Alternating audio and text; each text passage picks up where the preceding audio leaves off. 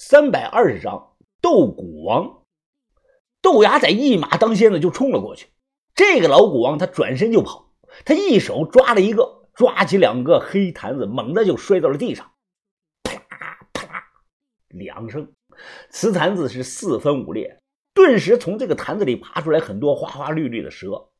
哎，小心，是毒蛇！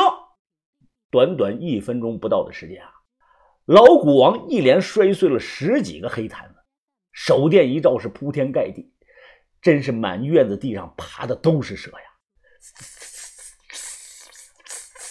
嘶嘶的吐着信子的声音是不绝于耳。老蛊王站在这个蛇群当中，他脸上微笑着，呵呵。我的这个蛇啊记住了你们的味道，就算你们今晚能跑掉，蛇也会找到你们，咬死你们。冲不过去呀！看着一地的蛇，我的头皮都发麻了，心想啊，怎么办呀？这怎么办？现在该怎么办啊？这我他妈今天晚上刚好没有带那把枪啊！这见退无可退，豆芽仔怒了，他妈的，老子死了也要拉上你垫背！豆芽仔是不管不顾啊，脚踩着满院子这个蛇，他就冲了过去。结果他还没跑两步呢，豆芽仔哎呀的一声惨叫，哎呀我操！是一条蛇啊，咬住了他这个小腿上了，还有一条花花绿的蛇弹跳了起来，咬在了他的屁股上。牙仔，豆芽仔转头冲着我喊：“疯疯子，你快跑吧，别管我了，我的银行卡密码是六四幺幺七四。”喊完后啊。豆芽仔双眼通红，他拖着这个满身的蛇，手里抓着刀，是一步一步的朝老古王靠近。老古王是面无表情看豆芽仔，站在原地是一动没动。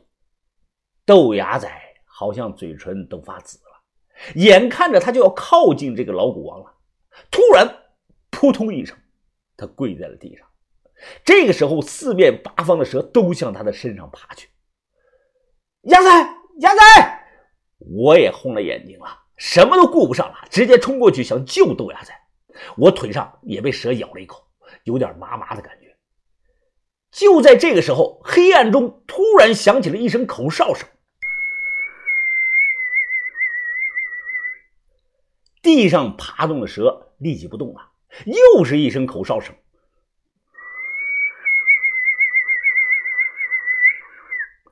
然后这些蛇就像是听到了某种指令，立即仰起了头。看到这一幕啊，老古王的眉头一皱。我转头看去，是把头带着蛇女他们来了。范神医的脸色煞白，他冲着我喊：“峰哥，别动，不要再动了。”蛇女是又吹起了口哨。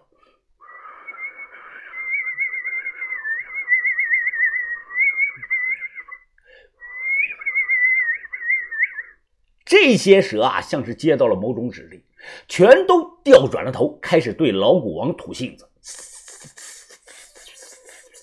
老蛊王看着这些蛇啊，他冷着脸：“你们敢给我咬死这些人？”这些人马上又转过来头，对着我们。蛇女士再次吹起了口哨。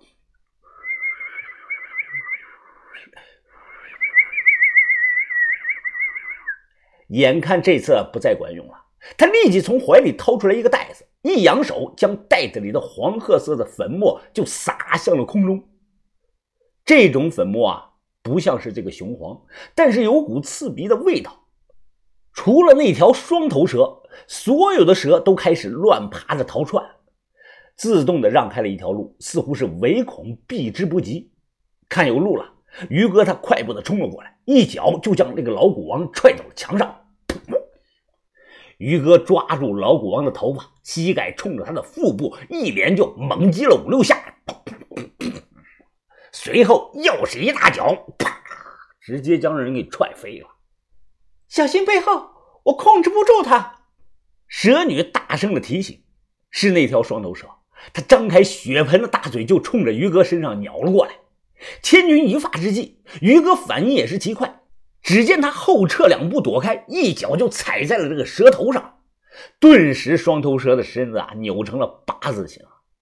于哥他眼疾手快，他双手抓住这个蛇身子，用力的一扯，噌，直接硬生生的将这个双头蛇扯成了两段。小轩看到这里呀，惊呼了起来：“快看，那个人跑了！”他于哥要去追，结果老古王又摔碎了一个坛子，从坛子里爬出来一大堆类似于千足虫一样的虫子啊，挡住了路，看着非常的恶心。蛇女大喊：“呀，是堵马路，不要碰那些虫子！”也就是这么几秒钟的功夫，老古王就消失在了夜色中。此时已经是夜里一点钟了。后院连着大后山，也就是说，老古王逃到山里去了。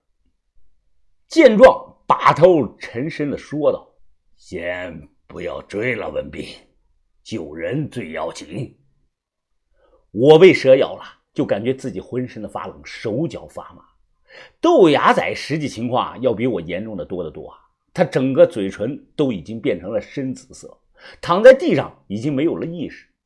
蛇女将某种发苦的这个干树叶塞到了我的嘴里，她急忙叮嘱我：“含着，不要嚼，也不要吞下去。”我浑身没力气，指了指还躺在地上的豆芽仔。蛇女又跑过去看豆芽仔，查看了一番后，他直接掰开这个豆芽仔的嘴，同样把那种发苦的叶子啊塞到了豆芽仔的嘴里。不同之处在于，蛇女给我吃的是一片，而他给豆芽仔含的是一把。范神医啊，忙转头看着把头，不能耽搁了，这种咬伤要赶紧回去治。就这样，于哥背着豆芽仔，小轩背着我，急匆匆的下了山。我在半道上啊感觉身上冷的厉害，非常的难受。我趴在小轩的背上喘着气啊，小小小轩，小轩，我我我可能要死了。小轩呢，却冷着脸。你要是死了，我一定为你报仇，然后我去找你。再然后，我彻底没了意识。不知道过了多长时间，可能是一天或者两天。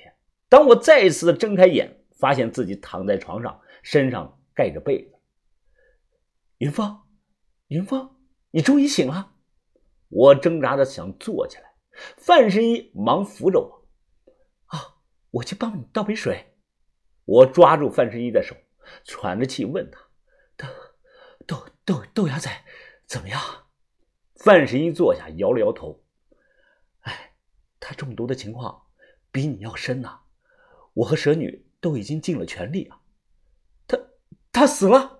啊，不不，他暂时还没有死，只是只是一时半会儿醒不过来。”范神医啊，吞吞吐吐的讲道：“嗨。”还有一种可能，就是他再也醒不过来了。啊，不会的，不会的，我都没事。豆芽仔的身体素质，他比我强多了，他肯定会醒过来的。哎呀，我要去看他。范神医搀着我到了侧房，我见到了躺在床上的豆芽仔，小轩正在照顾着他。豆芽仔现在整个人的脸都浮肿了，而且嘴唇的颜色还是明显的发紫。